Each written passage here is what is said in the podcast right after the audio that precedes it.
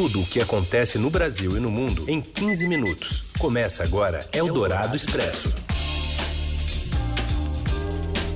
Olá, seja bem-vindo, seja bem-vinda. A gente inicia mais uma edição aqui do Eldorado Expresso, primeira desta semana, efetivamente útil, né, para muita gente que volta desse feriadão, da folga, né, volta a trabalhar juntando né, nessa segunda-feira as notícias, reunindo elas, as notícias mais importantes no meio do seu dia. Primeiro ao vivo em FM 107,3 nas ondas do rádio da Rádio Eldorado daqui de São Paulo e depois no seu agregador de podcast favorito. Eu sou Carolina Ercolim, comigo está aqui o Leandro Cacossi. Tudo bem, Cacossi? Tudo bem, Carol. Feliz ano novo. Feliz ano novo. Feliz ano novo também para você, ouvinte, que está acompanhando a partir de hoje as notícias importantes desta segundona dia 6 de janeiro. Vamos aos destaques de hoje.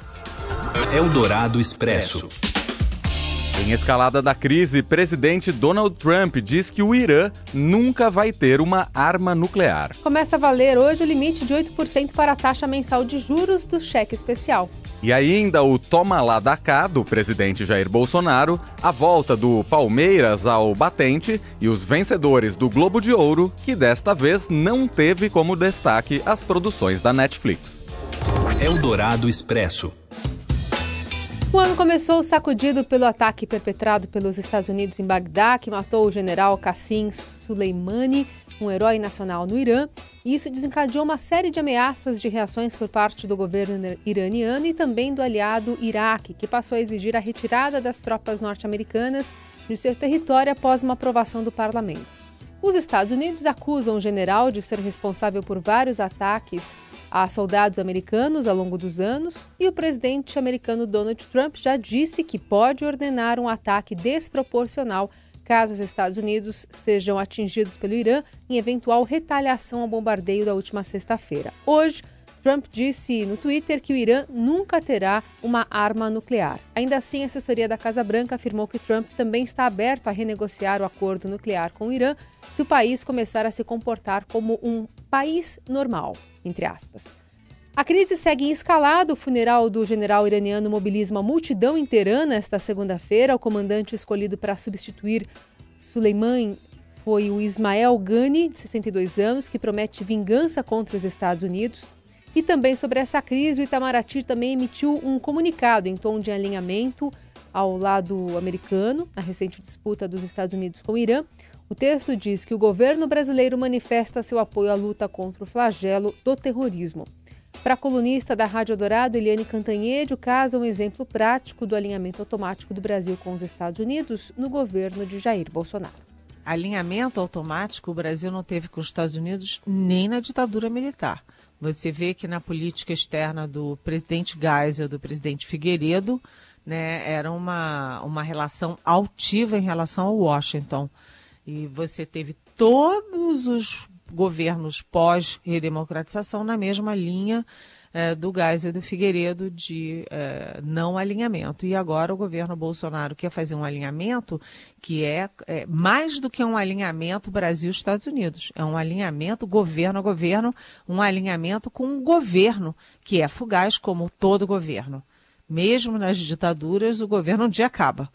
Né, e muito mais nas democracias. E o governo Bolsonaro faz uma aliança, um alinhamento automático com os Estados Unidos que é preocupante, até porque esse ano é ano de eleição, o, o, o Trump está vivendo um processo de impeachment, ou seja, é, o Brasil teria que ser mais cauteloso e pensar mais nos seus próprios interesses, né? Enquanto isso, em Brasília, o presidente Jair Bolsonaro avaliou que o impacto do caso sobre o preço dos combustíveis aqui no Brasil não foi grande. Os detalhes com o repórter Matheus Vargas, direto da capital federal. O presidente Jair Bolsonaro disse hoje cedo, quando deixava o Palácio da Alvorada, que o Brasil entregará todos os terroristas que estiverem no país. A declaração foi uma resposta dele à pergunta sobre a posição do governo em relação ao ataque dos Estados Unidos no Iraque, que matou um general iraniano e elevou conflitos entre o país governado por Trump e o Oriente Médio. Questionado se o Brasil também poderia enviar tropas para eventual combate, o presidente respondeu que não e que nem discutiria o assunto com jornalistas. Ele reforçou que, se tiver terrorista no Brasil, vai ser entregue, independente de sua nacionalidade. Bolsonaro disse que seu governo já tem uma posição dura sobre o terrorismo. Ele afirmou, inclusive, que supostos terroristas infiltrados entre médicos cubanos deixaram o país para evitar problemas. Se tiver qualquer terrorista no Brasil, a gente entrega. É por aí. É. Assim como entregamos o Batistinho, entregamos não, o Batistinho viu que, esse, que o entregado fugiu. Assim como os cubanos, médicos, entre aspas, saíram antes de eu assumir, sabia que eu ia pegar os caras, um montão de terrorista no meio deles, fazendo cela de vezes aparelhos aqui, lugar mais pobre do Brasil. O governo, porém, jamais provou que havia terroristas entre estes médicos que saíram do país ao final do programa Mais Médicos. O presidente também afirmou que houve uma reunião em São Paulo ontem de apoiadores do Irã no conflito contra os Estados Unidos. Bolsonaro, porém, não quis dar detalhes sobre essa suposta reunião. O presidente ainda disse que o preço do combustível deve se estabilizar após uma alta relacionada ao conflito no Oriente Médio. Bolsonaro disse que avalia participar de uma reunião hoje, às quatro da tarde, sobre esses preços e repetiu que não tabelará o valor do combustível. O presidente também voltou a afirmar que o governo é contra taxar energia solar, assunto que está em discussão na ANEEL, a agência que trata de energia elétrica. Ele disse que o presidente da Câmara, Rodrigo Maia, se comprometeu, inclusive, a colocar em votação um projeto para garantir na lei que a tarifa para esse tipo de energia seja zero. E em meio a essa escala de tensão entre Estados Unidos e Irã, o preço do barril do petróleo ultrapassou os 70 dólares em Londres hoje, pela primeira vez desde setembro do ano passado. Eldorado Expresso.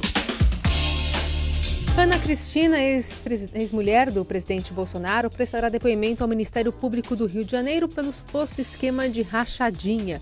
As informações vêm da capital fluminense com o repórter Márcio Douzan. Oi, Márcio. Olá, Carol, olá, Leandro, olá a todos. O Ministério Público do Rio de Janeiro quer ouvir uma das ex-mulheres do presidente Jair Bolsonaro, a Ana Cristina Vale, em investigação que apura suposto esquema de funcionários fantasmas e de rachadinha na Câmara Municipal do Rio. A Ana Cristina Vale foi chefe de gabinete do vereador Carlos Bolsonaro, que é o filho 02 do presidente da República, é, durante cerca de oito anos. Ela viveu em união estável com o, atual presidente da República é, na década passada.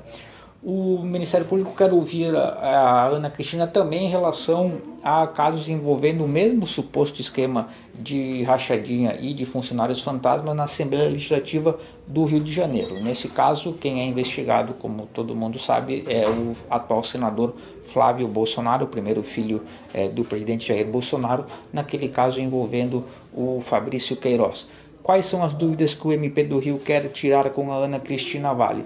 Ela quer saber, ele quer saber como funcionava, por exemplo, o expediente dela e principalmente de familiares delas que eram nomeados é, para esses gabinetes, considerando que ela, os parentes dela, principalmente, tinham como domicílio, tem como domicílio a cidade de Resende, que fica a 270 quilômetros ao sul aqui do Rio de Janeiro. Eles querem saber como é que funcionava, é, enfim, essa escala, como é que eles trabalhavam e coisas desse tipo. O advogado é, da Ana Cristina Vale, o Magnum Cardoso, ele confirmou ao Estado que o Ministério Público do Rio tentou é, ouvir a Ana Cristina Vale ainda no final é, de 2019, mas isso não foi possível e agora uma nova data deverá ser marcada. Lembrando que o judiciário está em recesso por esses dias, então ainda não há uma data confirmada para isso.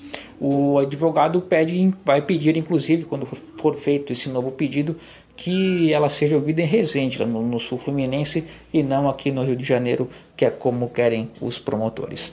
Era isso e abraço a todos. Eldorado Expresso. Apesar das críticas ao chamado Toma lá da cá, o presidente Jair Bolsonaro não fugiu dessa prática em seu primeiro ano de mandato, conforme revelou reportagem do Estadão. Quem conta pra gente é o repórter Felipe Frazão. O presidente Jair Bolsonaro pagou um valor recorde de emendas parlamentares em 2019, o primeiro ano de seu mandato. Foram 5,7 bilhões, acima dos 5,3 bilhões pagos em 2018 pelo ex-presidente Michel Temer. Emendas parlamentares são indicações de gasto feitas ao orçamento da União por deputados e senadores.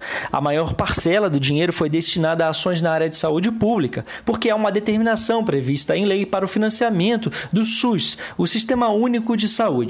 O senador Eduardo Gomes, que é líder do governo no Congresso, diz que esse pagamento das emendas reflete o início da recuperação econômica e que o presidente atendeu à solicitação dos parlamentares, apesar dos atritos vividos com o Congresso ao longo de 2019. O valor total ainda deve aumentar porque o governo calcula pagamentos feitos nos últimos dias de dezembro, quando houve cobrança por parte dos parlamentares e também um esforço final para liberar o dinheiro. O balanço deve sair já na próxima semana.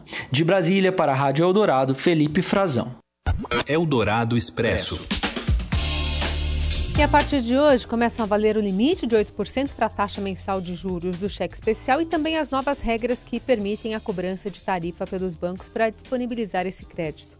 A cobrança de tarifa só será permitida nesse primeiro momento para os novos contratos. Para quem já tem cheque especial, a alteração das regras passará a valer a partir de 1 de junho.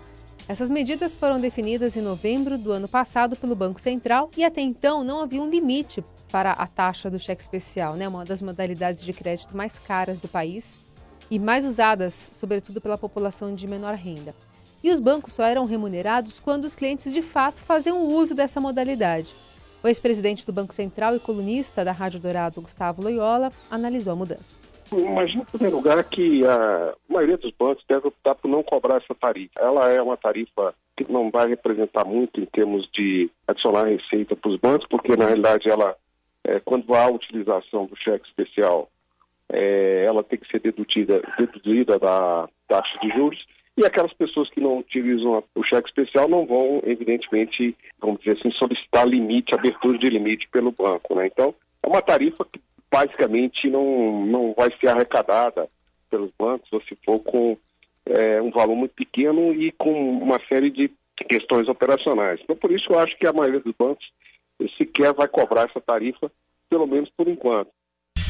Você ouve Eldorado Expresso.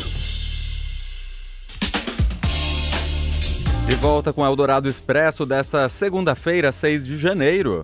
A Austrália começa 2020 como o epicentro da emergência climática decretada por 11 mil cientistas do mundo todo no ano passado. O departamento do governo australiano, que é responsável pelo gerenciamento de emergências, fechou seu escritório em Canberra devido à baixa qualidade do ar nesta segunda-feira, quando a capital do país sufoca com a fumaça de incêndios florestais. Canberra era no domingo a cidade mais poluída do mundo. Na costa leste, os vilarejos estão cobertos de cinzas e as chuvas localizadas, apesar de se provocar um alívio no calor e ajudar a reduzir os focos de fogo, nem de longe tiram o país do pesadelo. O auge da estação seca e dos incêndios florestais vai de meados de janeiro até fevereiro. Ah, os números são impressionantes. Pelo menos 24 pessoas morreram e são pelo menos 200 incêndios incontroláveis. A previsão é que a temperatura voltará a subir esta semana. O fogo já consumiu mais de 52 mil quilômetros quadrados. Cientistas estimam que meio bilhão de animais nativos morreram e muitas espécies da fauna e da flora podem ser extintas. Além disso, metade da população de koalas morreu. Eldorado Expresso.